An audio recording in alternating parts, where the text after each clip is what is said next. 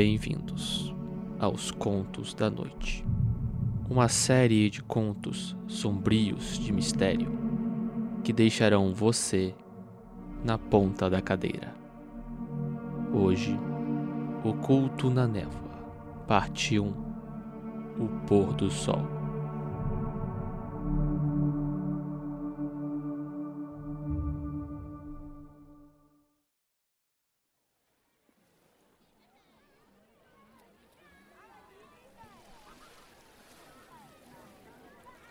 Em 22 de junho de 1963, a luz alaranjada do pôr do sol iluminava as praias de São José, nas Filipinas.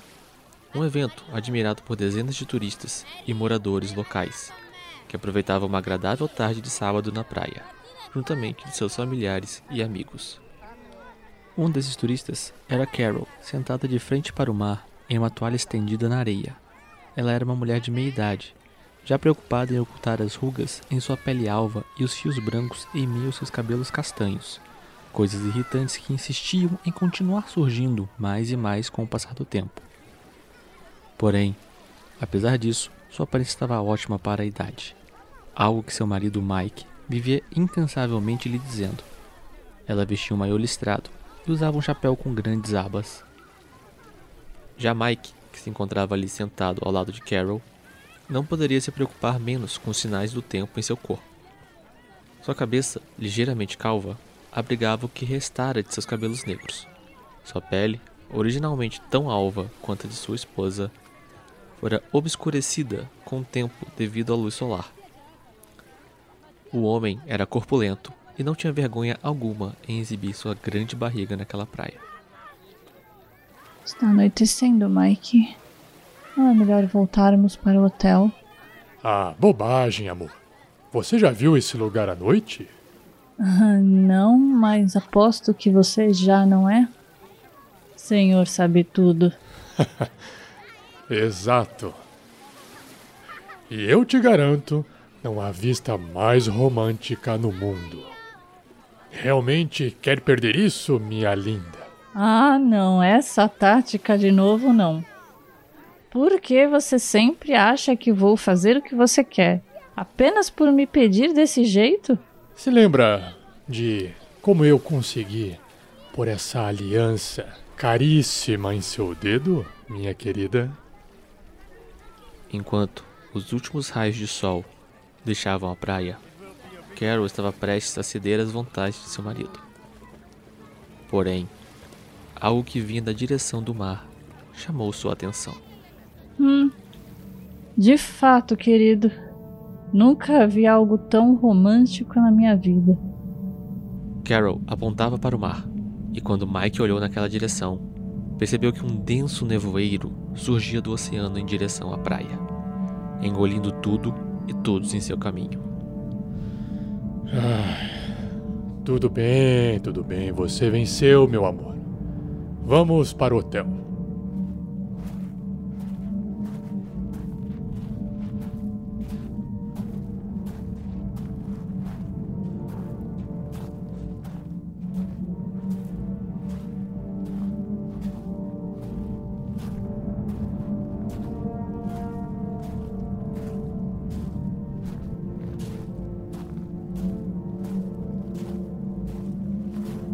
No caminho de volta para o hotel, não muito distante dali, conforme o nevoeiro ficava mais denso, Carol começava a se sentir extremamente desconfortável. Amor, eu nunca vi um nevoeiro tão denso. Mal consigo ver os hotéis. O que vamos fazer se a névoa cobrir tudo e não conseguirmos sequer enxergar nosso caminho de volta? Ike não gostou de imaginar essa situação. E distraído por esse pensamento, não percebeu o que rastejava próximo a seus pés.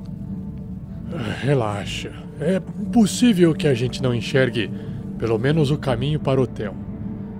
É só névoa, é, não uma parede de concreto. Vamos apenas nos apressar, tá bom?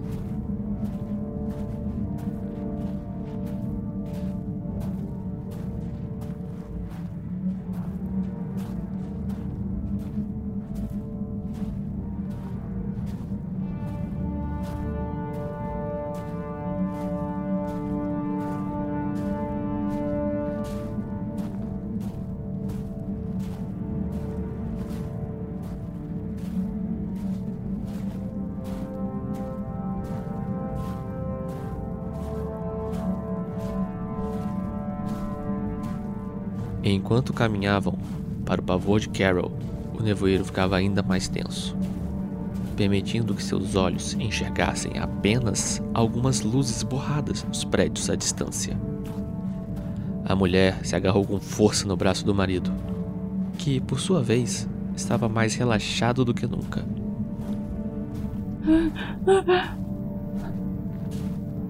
Meu Deus, Mike!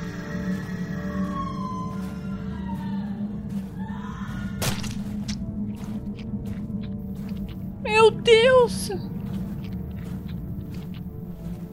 Alguém foi morto, Mike! Alguém acabou de morrer atrás da gente! Mike! Mike! Relaxa. Oh, você está louco? Não viu o que acabou de acontecer? É impossível que a gente não enxergue pelo menos o caminho para o hotel. Mike, o que você está? E naquele momento, Carol sentiu que algo estava terrivelmente errado. Não com o nevoeiro, nem com o recente grito, mas sim com sua única fonte de apoio e segurança: seu marido.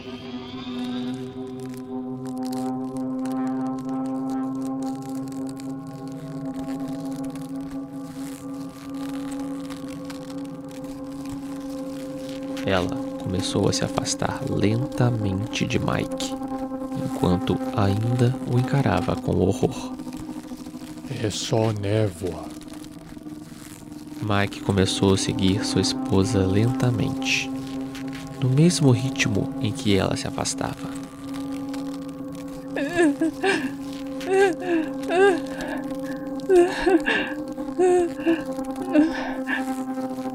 Mike, o que está acontecendo com seu olho, querido? O que é de errado? O que é de errado? O que é de errado com seu olho? É só névoa. O olho esquerdo de Mike movia-se repetidamente de um lado para o outro, inchando e desinchando, como se algo estivesse lutando para sair e seu globo ocular estivesse no caminho. E então, por fim, esse algo finalmente saiu, expulsando o olho de Mike de sua órbita com um estouro sangrento. O globo ocular, agora um mero pedaço de carne pendurada por tiras de músculos, era constantemente banhado com o sangue originado da órbita onde se encontrava anteriormente. Agora, a cavidade ensanguentada em seu rosto abrigava o que parecia ser um tentáculo coberto por pequenas garras, no qual, em sua extremidade, um orifício dentado abria e fechava repetidamente. Em seu subconsciente, Carol supôs que aquilo era uma boca. O grotesco membro movia-se espontaneamente, como se procurasse algo ao seu redor. Quanto a Mike, sem entender o motivo pelo qual sua esposa se afastava dele, continuava tentando, pacientemente, alcançar sua querida Carol. Não uma parede de concreto.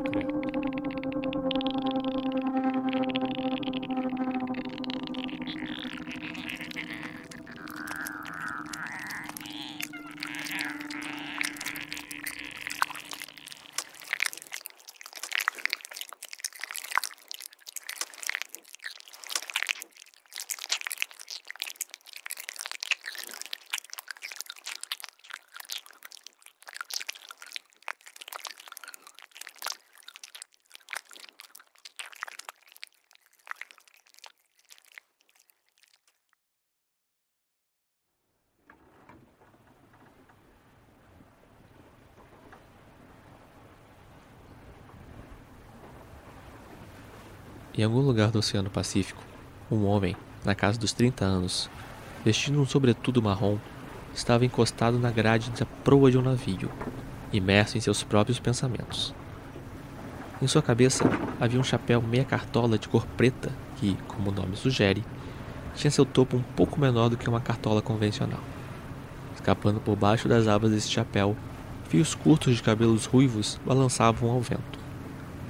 Seus olhos esverdeados encaravam a imensidão azul à sua frente, como se ele procurasse as respostas para suas muitas dúvidas nas profundezas misteriosas e inexploradas daquele mar. Um ótimo clima para navegar, não acha? Disse um senhor de idade, careca, que vestia um belo terno. Ele caminhava em direção ao homem encostado na proa, apoiando-se em uma bengala prateada e lindamente ornamentada com detalhes dourados. Sim, de fato. Meu nome é Thomas Ryan. Como se chama, meu jovem? O homem não era chamado de jovem há muito tempo. Porém, vindo daquele senhor, talvez o título lhe fosse apropriado. Liam Hughes. Prazer em conhecê-lo. Viajando a trabalho ou a lazer, Sr. Ryan? Lazer? Eu pretendo aproveitar ao máximo meus dias de aposentadoria nas Filipinas. e quanto a você, Sr. Hughes? A trabalho, infelizmente. Sou um geógrafo e fui enviado às Filipinas pela Universidade Mary Washington, nos Estados Unidos. Meu objetivo é fazer um relatório geral sobre as condições climáticas e geográficas daquele arquipélago de ilhas, pois parecem estar sofrendo algumas alterações incomuns nos últimos dias. Alterações incomuns nem começam a descrever o que está acontecendo com o lugar. Pensou Liam consigo mesmo, lembrando de todos os relatos estranhos que ele recebera. Marés subindo e descendo a níveis nunca registrados antes, redemoinhos nas águas ao redor das ilhas capazes de afundar barcos de médio porte, nevoeiros repentinos que sempre faziam algo, ou alguém, desaparecer de forma permanente. Em geral, Liam acusaria esses relatos de não passarem de mera especulação.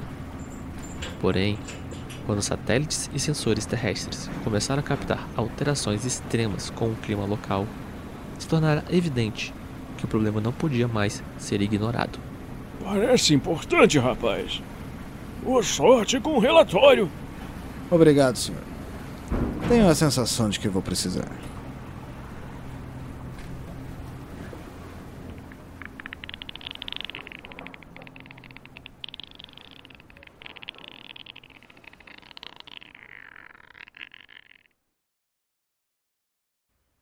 Continua. Este conto foi de autoria de Enoque Bezerra Ferreira de Souza.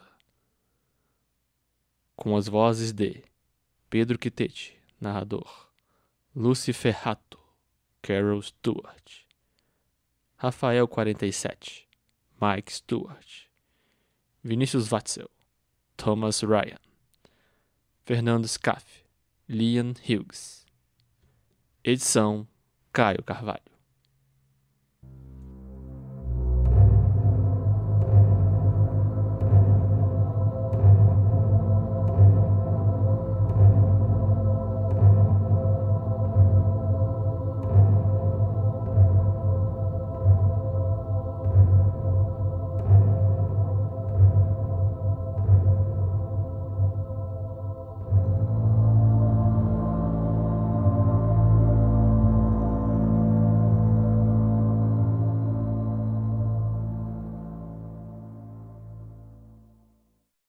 Uma produção RPG Next.